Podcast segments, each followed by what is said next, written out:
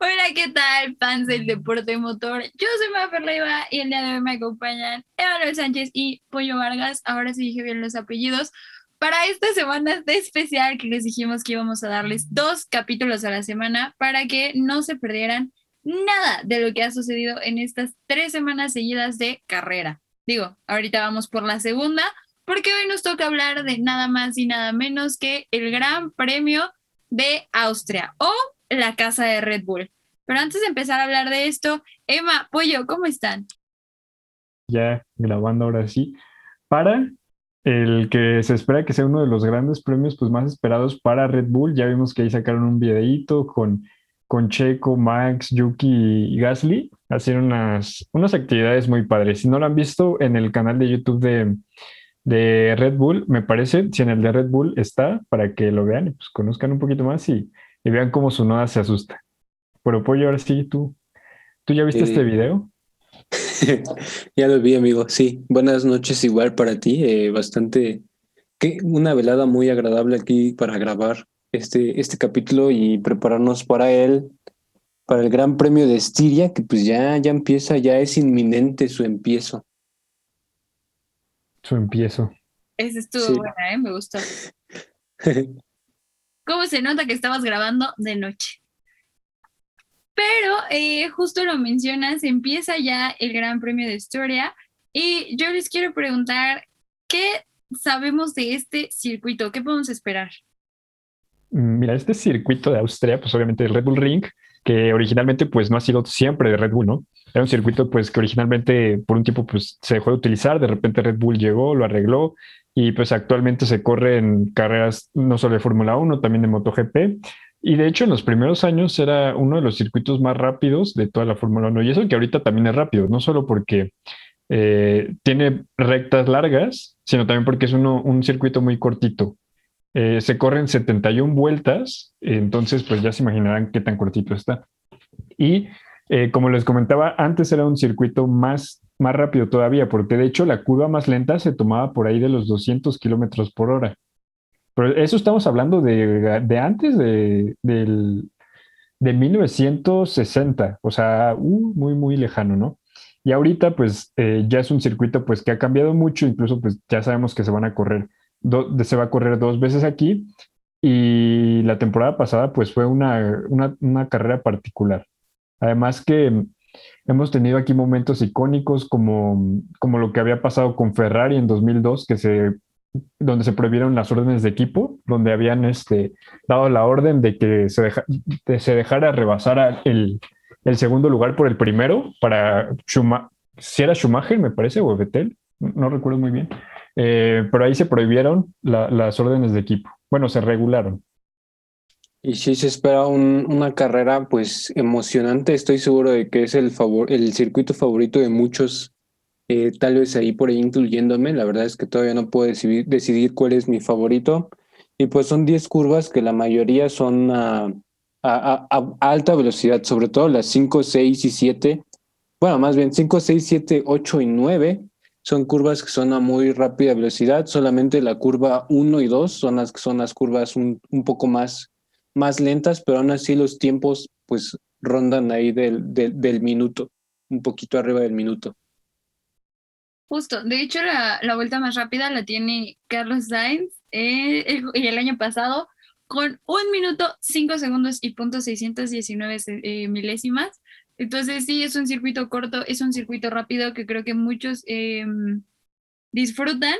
Y bueno, como les mencionaba, Emma ya ha sufrido como bastantes cambios desde 1970 que se corrió el primero en Estiria, pero el, este nuevo es de 1995-96 y desde ahí pues se ha vuelto uno de los mejores circuitos eh, de, de la temporada. El año pasado, este va a sonar un poco de aburrido, ya saben, Lewis Hamilton, Valtteri Bottas y después Max Verstappen. Ellos fueron los tres del podio y yo espero que este año nos vaya a traer sorpresas. Y también mencionando que el año pasado fue un, gran premio, la verdad, atípico, porque recordamos también hay un choque entre Alex Albon y Hamilton. No sé si recuerdan que, ¿sí fue el año pasado me estoy equivocando? Sí, ¿no? Sí, en una de las dos. Me parece que en la segunda. Sí. O en la primera. No, en la no estoy seguro si es 2019 o 2020. 2020. Sí es 20, porque Alex Albón, ah, no, es, que estoy viendo la clasificación, sí, yo me equivoqué, que mm, fue una carrera, la verdad, muy emocionante porque, como, como les decía, Alex Albón estaba en tercer lugar intentando rebasar a Hamilton, que iba en segundo, y ahí Hamilton se le cerró prácticamente a, Albón y lo sacó de la pista. Lo, sacó, sancionaron a Hamilton con cinco segundos y Norris tuvo la oportunidad de todavía hacer mejores tiempos y rebasó a Lewis Hamilton con la penalización que tenía. Eh, entonces Hamilton pues salió del podio, Leclerc y, Norris quedaron este, arriba. Y también para esta Checo fue una carrera un poquito, yo diría otra vez, este, mm, no decepcionante, sino decepcionante por el monoplaza, porque aquí es, otra vez le falló, llegó un, un tiempo donde iba en tercer lugar incluso, pero le empezó a fallar el motor, ya no traía ritmo, entonces a esto lo llevó a que quedara en sexto lugar. Aún así, me parece que Checo hizo buenas carreras en, este circuito y podemos esperar algo bueno de él. Y no solo de Checo, creo que aquí es importante mencionar también que el, justo este premio, el Gran Premio de Estiria, es el lugar en donde Lando Norris consigue su primer podio en su carrera de Fórmula 1. Entonces es un lugar como especial para McLaren porque al igual que Ferrari, eh, y, contando la victoria del año pasado de Mercedes, las tres escuderías son las tres más ganadoras desde 1996 en este circuito con seis victorias. Entonces creo que sí, Checo ha dado muy buenas carreras, pero en esto históricamente creo que es un lugar que le trae buenos recuerdos a Lando y a McLaren, entonces podríamos ver también una, una sorpresita por ahí.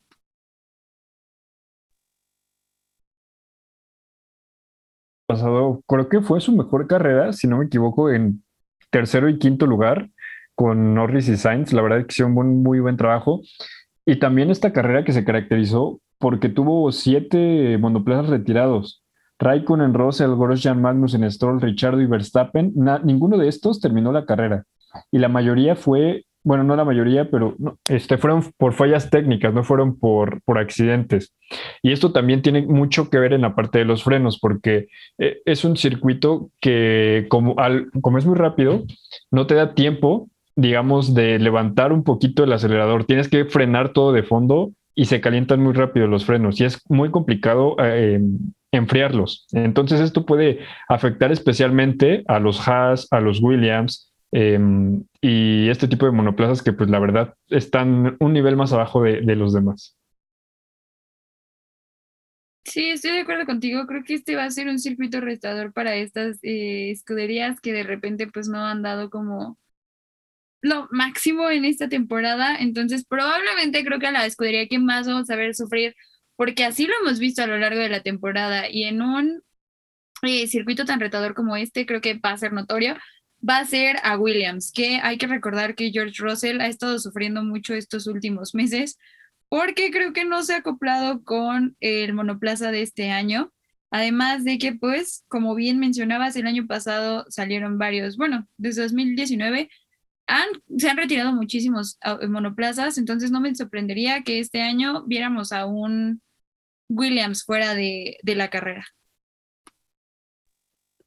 pero pinta, aunque, aunque veamos ahí a los que siempre vemos batallando, que son Williams y Haas, pues pinta que va a ser una buena, una buena carrera para el, la media tabla y sobre todo porque hay pronóstico, y esto lo dije para la, para la carrera pasada y, y, no sucedió, pero hay pronóstico de que va a haber lluvia eh, todo el fin de semana, no solo el, el domingo, sino desde mañana que empiecen, bueno, hoy, hoy allá, empiecen las, las prácticas libres, se pronostica que va a haber lluvia.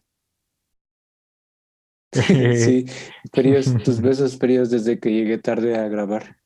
Ok, y este, y también otra cosa, pues, eh, que no nos tiene acostumbrados eh, es que eh, en este mismo circuito ya hubo un doble retiro de Mercedes.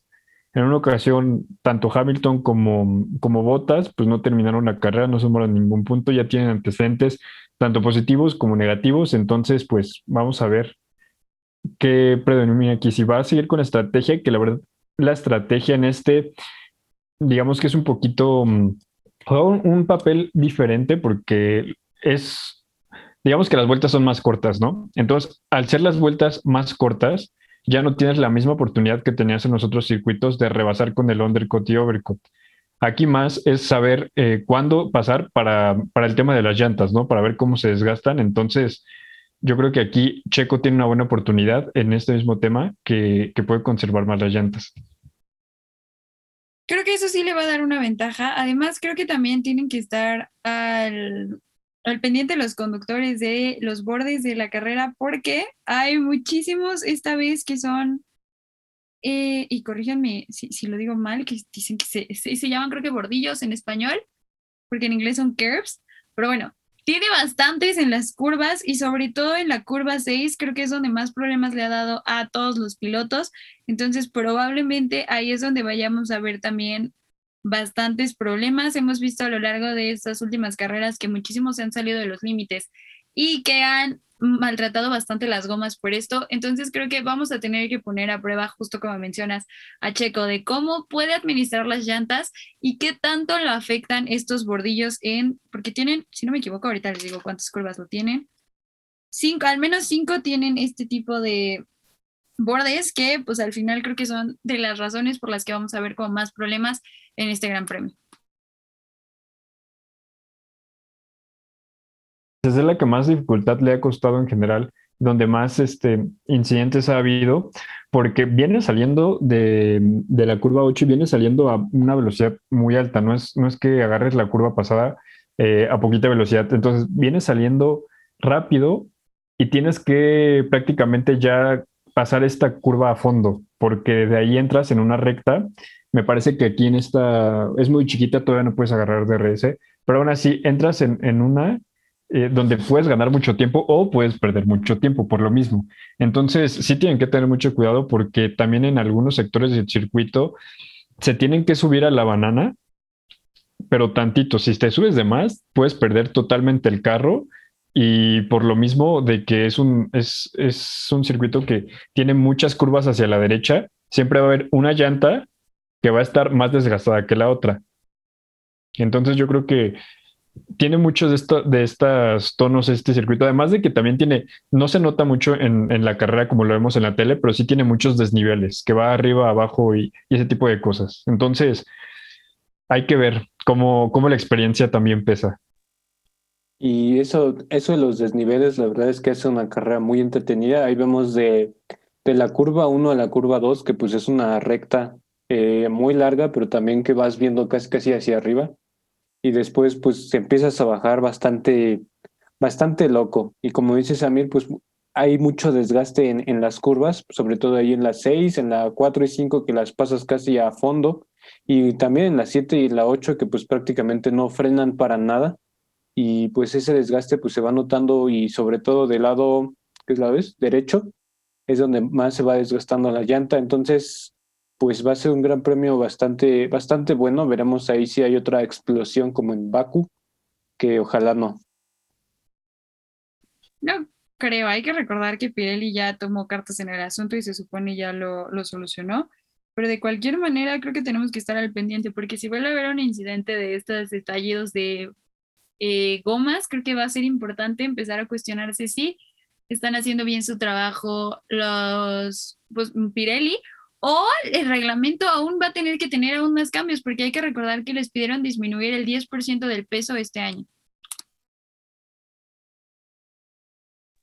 Y bueno, creo que ya Samir habló de algunos momentos icónicos de esta pista y pues también por ahí podemos recordar eh, otro momento bastante bueno, o más bien una carrera muy buena en este circuito que fue la de 2019, la que ganó Max justo por arriba de, de Charles, ahí ya en las últimas vueltas que pudo rebasarlo ahí en la curva 2, que esa curva 2 también es traicionera, ¿eh? Si juegan al juego, saben que ahí te vas mucho a, a otras zonas que no quiero decir. Entonces, pues hay muchos momentos icónicos en estas, en estas, en este circuito que pues presta para que esta carrera, bueno, para que estas dos carreras sean igual de buenas. Que, que tiene que ser así, porque tampoco en esta carrera, como dice Samir, eh, lo, la estrategia en cuanto a los pits, pues no es tan, tan efectiva en estos casos por ser un circuito tan corto, aunque también, también es efectiva. Pero pues vamos a ver, hay muchos adelantamientos en, en pista, que es algo que caracteriza esta, este circuito, y pues también muchos spins con la lluvia. Pues yo creo que de, dentro de lo bueno podemos esperar que todos los pilotos terminen, porque ha habido sus contrastes, como ya mencioné, en 2019 nadie se retiró, en 2020 se retiraron siete, ahora vamos a ver en cuántos se retiran en esta carrera, vamos a ver si Yuki Tsunoda ahorita, no se patina, eh, también esperemos que no haya lluvia, porque con lluvia es totalmente otra cosa este circuito y en general todos, entonces podemos eh, esperar eh, muchas más cosas. Estoy de acuerdo contigo, pero justo como mencionabas, vamos a ver si su noda lo puede lograr.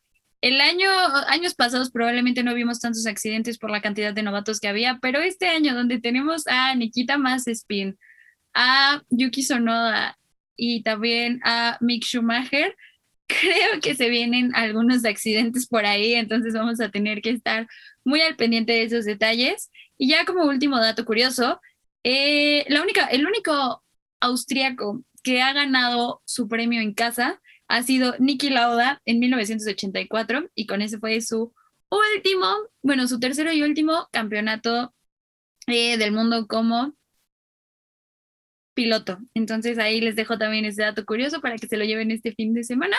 Y antes de pasar a qué es lo que esperamos de pues, los pilotos de esta carrera, además de que todos terminen, eh, ¿En qué horarios podemos ver las prácticas libres, las clasificatorias y la carrera?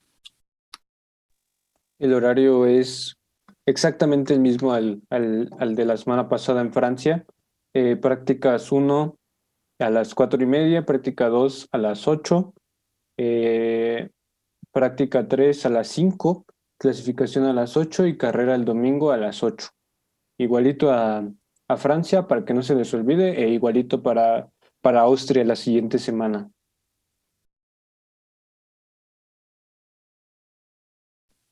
Y ahora que ya saben que no tienen que desmañanarse tanto como otras ocasiones, podemos pasar directamente a qué estrategias esperamos ver este fin de semana y sobre todo, qué es lo que podemos esperar de Red Bull en su casa.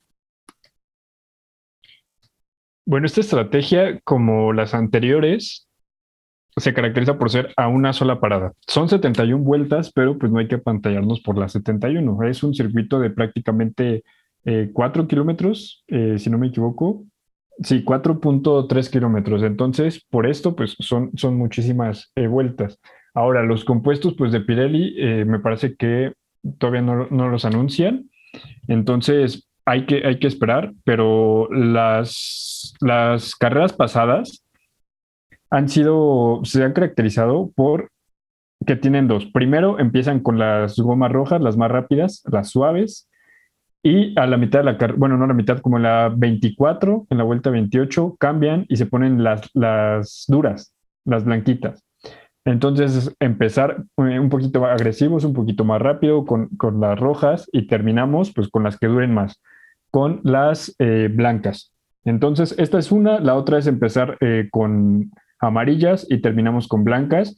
Y eh, ya hay, hay otras que pues yo creo que son un poquito menos efectivas. Esto ya depende mucho de la habilidad de los pilotos, que es solamente usar las rojas y las amarillas. Entonces, pues ya también depende de cada equipo, de cómo administren sus juegos, porque también tiene que ver mucho la clasificación. Pero pues esperamos que sean rojas y blancas en el plan A, digamos. Ahí creo que voy a, perdón, diferir un poco contigo.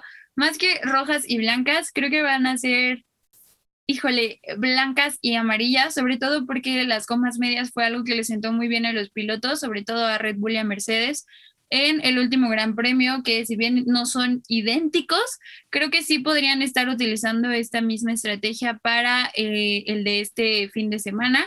Me parece que en años pasados sí se utilizaron las gomas blandas, pero será cuestión de ver si este año lo van a, adecuar a lo que ya vivieron o y ahí, como dices tú, que puede ser una carrera o una vuelta. Lo mismo se decía del Paul Ricard. Y pues bueno, Red Bull nos demostró que no. Entonces creo que esta podría darnos la sorpresa, sobre todo de alguno de los líderes. que hagan al menos dos paradas para hacer el cambio de neumáticos y pues al final de cuentas salir y llevarse uno, vuelta más rápida y dos, poder competir por su lugar en el podio. Aunque se les olvida un detalle un poco importante que es el, la lluvia. Todavía no hay nada seguro, pero al menos si en la clasificación de lluvia, pues ya pueden optar por la estrategia que, que ellos quieran para la carrera, pero si hay lluvia para la carrera, pues ahora sí que se amuelan todos y, hay, todos con las intermedias. Y justo preguntabas que qué esperar de Red Bull, y pues yo creo que hay que esperar que sigan con la fuerza con la que están en estos momentos después de ganar tres carreras seguidas. O sea, no hay, no hay mejor momento para ir a tu gran premio de casa. No estoy muy seguro, ahí alguien me lo confirmará, si va a haber público, pero si hay público, pues sabemos que, el, que explotan al ver a Max. Eh, entonces, espero que continúen pues con, con, con, lo bueno que van hasta el momento, con ampliando el, liderato sobre Mercedes, que aunque no hay que recordar que este este gran premio pues ha sido dominado por Mercedes al menos el último año. Entonces, esperar una buena pelea y que Red Bull continúe con, con, con el liderato. de Mercedes están esperando que ahora sí resuciten y la verdad que una victoria aquí para Mercedes les vendría eh, excelente. Obviamente ya en cualquier momento les vendría excelente, pero en este más, porque es la casa de Red Bull, le ganas a tu rival directo, em, digamos, de visitante. Y aparte, en la siguiente carrera tienes otra, otra, mm, otro gran premio, digamos, en el mismo lugar. Entonces, si suman puntos en este y se motivan para, para el siguiente, yo creo que va a ser un buen eh, tinte no solo para Mercedes, también para el campeonato se va a poner mucho, se va a poner bueno y eso que ya está. Em, además, yo creo que Hamilton ya lo necesita, ¿no? Y yo creo que no le puedes picar mucho eh, en ese sentido de que es muy raro ver a Hamilton fallar en dos ocasiones y a Mercedes, mejor dicho, porque Luis no ha fallado tanto. La verdad es que Mercedes ha fallado más. Estoy de acuerdo contigo. Aquí vamos a ver qué tal. Creo que de Red Bull la presión está encima, porque como dice Emma, ahorita lo que Mercedes está buscando es justamente otra victoria y qué mejor momento que hacerlo ahora en el Red Bull Ring, sobre todo después de los comentarios que hicieron los de Red Bull sobre Mercedes, ¿no? Que si les ganaban en, Francia, en Francia le podían ganar en cualquier lado. Creo que es el momento de jugar el contragolpe y podrían darnos aquí una sorpresa agradable a los fanáticos de Mercedes. Pero también creo que, como dice eh, Pollo, sí vienen como con muchísimo ímpetu y con el momentum eh, favoreciéndolos. Y sí, ya te investigué, sí van a tener este año eh, espectadores, gracias a que los organizadores pues se han especializado justamente en eventos mundiales eh, para eh, tener el control necesario en temas de salubridad y salud. Entonces, obviamente, ya lo tienen como identificado y sí va a haber público, entonces no sé qué tanto vaya a jugar esto a favor o en contra de, de Red Bull, porque sabemos que sí, enloquecen y es muy padre y a los pilotos les gusta que les echen porras, pero creo que también se van a presionar un poco más porque obviamente pues es su, su premio en casa. Y como se los mencionaba al inicio, creo que también por ahí McLaren podría darnos una que otra sorpresilla. No quiero decir Ferrari porque la carrera pasada me decepcionaron y no creo que puedan levantarse en una semana. Mi, ay, ¿cómo se llama ese Mega Driver? No, no es Mega Driver. Bueno, mi capitán, el que te doblega los putos en el fantasy, se los voy a, seguir dando a Norris. Voy a aguantar ahí un poquito a Sainz porque concuerdo contigo. Yo opino Turbo Driver. Em, que sí, que McLaren va a venir mejor para este gran premio, que el monoplaza, los pilotos, la carrera pasada se mostraron mejor y eso que vinieron desde atrás. Tanto Norris como Richardo ambos subieron cinco posiciones y Leclerc pues subió como unas ¿qué serán? Yo creo que unas 15, ¿no? Casi. Em, me, parece que fueron tres exactamente. Y de Sainz, pues la verdad es que también nos dejó mucho que desear. Iba a tener una, perfecta, una carrera, la verdad, muy buena en quinto lugar. Se quedó fuera de los puntos al final. Y me parece que esto fue una combinación también que el monoplaza, por ahí hubo algo que falló, ¿no? En especial creo que dijeron algo de, de la duración de las llantas, que la verdad estaban inmanejables, que, que no les duraron tanto entonces, yo creo que eso es factor también de los pilotos. Pero por todo esto que mencioné, yo creo que va a ser una carrera mejor para McLaren, que van a aumentar su ventaja sobre Ferrari, que es su rival directo. Pero pues no descartemos cualquier cosa, porque ya hemos visto muchísimas cosas sorprendentes en esta temporada. Entonces, ahí imagínense que, que ninguno, que ninguno sume de los de McLaren. Sería algo bastante loco pero sin duda posible, sobre todo en esta temporada. Pero sí, como dices, eh, McLaren pues viene mejor. Creo que el coche que tienen es un, coche mucho más versátil, porque vimos ahí a Ferrari muy fuerte en los circuitos callejeros, a pero a McLaren también lo vimos ahí presente, no lo vimos tan mal. Y cuando llegamos a Francia, pues Ferrari se quedó fuera de los puntos y McLaren pues quedó ahí quinto y sexto. Entonces, pues McLaren tiene un coche, pues la verdad más, no diría yo que más rápido, pero al menos más, que se acomoda más a, a todos los tipos de circuito que hay en esta, en esta, en este mundial. Y también algo que me encantaría ver es que Alfa Romeo siga sumando puntos. Ya consiguieron uno con cada piloto y me parece que sería grato para todos ver que sumen al menos otro porque es un equipo que pese a todas las limitaciones que tiene, ha hecho, ha hecho carreras muy decentes y ha hecho pues prácticamente lo que puede con lo que tiene. Entonces yo creo que ver algo de ellos sería muy bueno. La verdad de, Williams y de Haas, no espero, mm, no espero que sumen un punto y yo creo que a lo mucho espero que un piloto de Williams pase a, Q2. Eso es lo, lo máximo a lo que aspiran. Haas, la verdad es que no aspira nada en esta carrera como en todas las anteriores. Eh, ha sido una campaña prácticamente para pensar en la siguiente. Esta solo es para que tanto Schumacher como Mazepin pues vayan viendo cómo la Fórmula 1, esperar a que tengan mejoras para el carro y por lo menos en la siguiente temporada aspirar a un solo punto. Por lo mientras pues van a seguir siendo, van a seguir teniendo el papel que, que les ha tocado en todo ser el lugar 19 y el lugar 20. Suena feo, pero pues así es. Suena feo, pero pues hay que ser honestos. Ahí sí estoy de acuerdo contigo.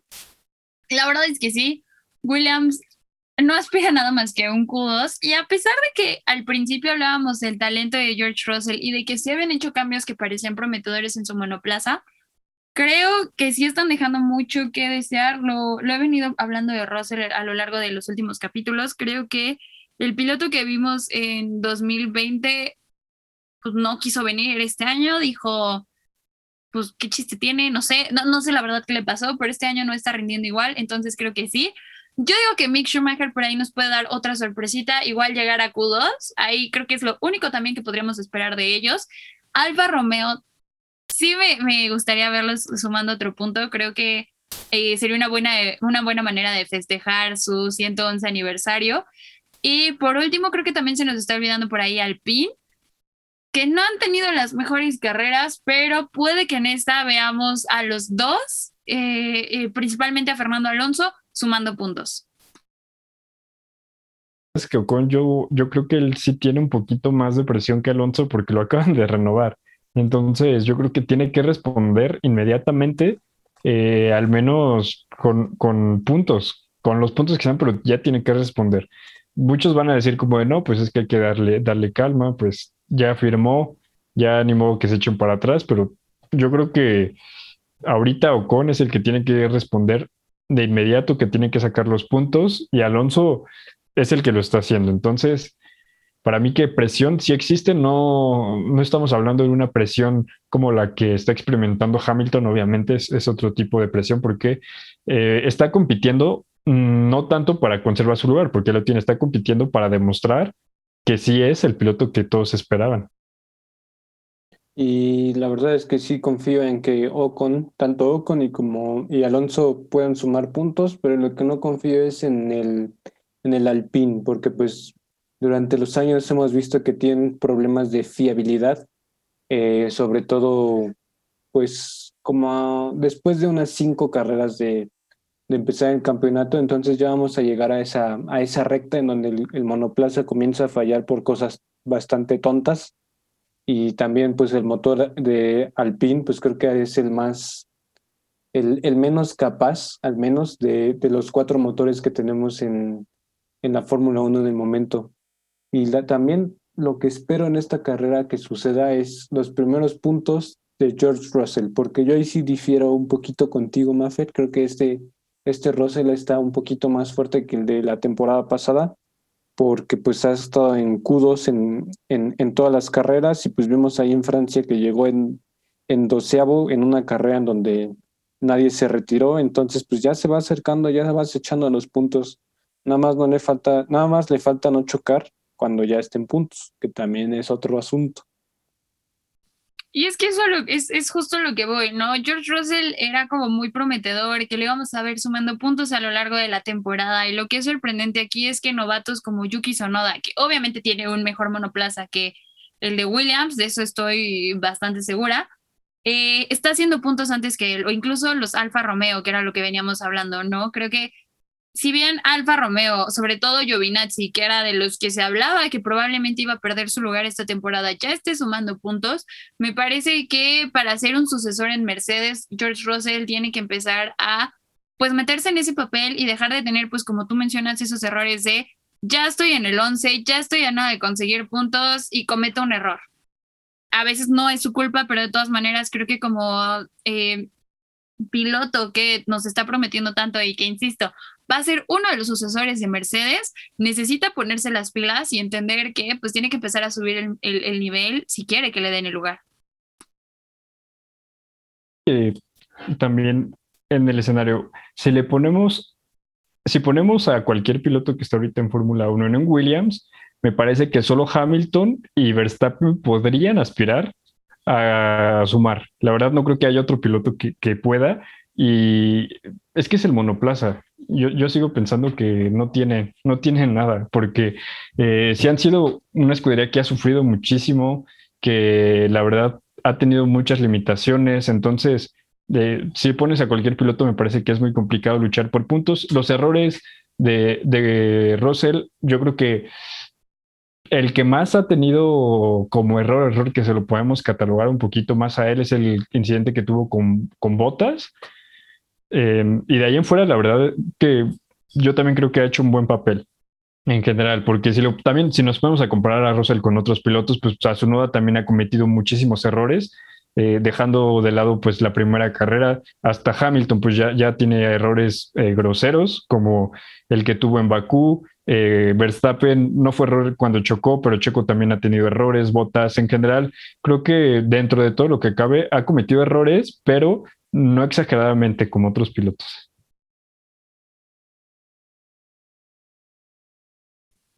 Vamos a ver qué tal lo hacen los Williams. Creo que son otro de los equipos donde también por ahí tienen la presión porque no han sumado puntos, como ya lo dijimos. Pero eh, fuera de eso, creo que es momento de preguntarles cuáles van a ser, bueno, cuáles son sus pronósticos previos a clasificatorias y prácticas libres para este fin de semana. Para mí, al menos en esta primera carrera, ya la segunda pues es otra historia diferente. Eh, sí me gustaría ver ahí arriba a Max y a Hamilton, creo que está en otro nivel. Y ahí en tercer nivel, pues una sorpresita, ¿no? Ahora sí una sorpresita, tal vez por fin Charles o algún Ferrari o por ejemplo algún Alpine, a lo mejor ahí se podría colar, lo dudo, pero, pero lo que quiero es una sorpresita, sea la que sea, en tercer lugar. Yo también me voy a ir con los dos Red Bull otra vez en el podio.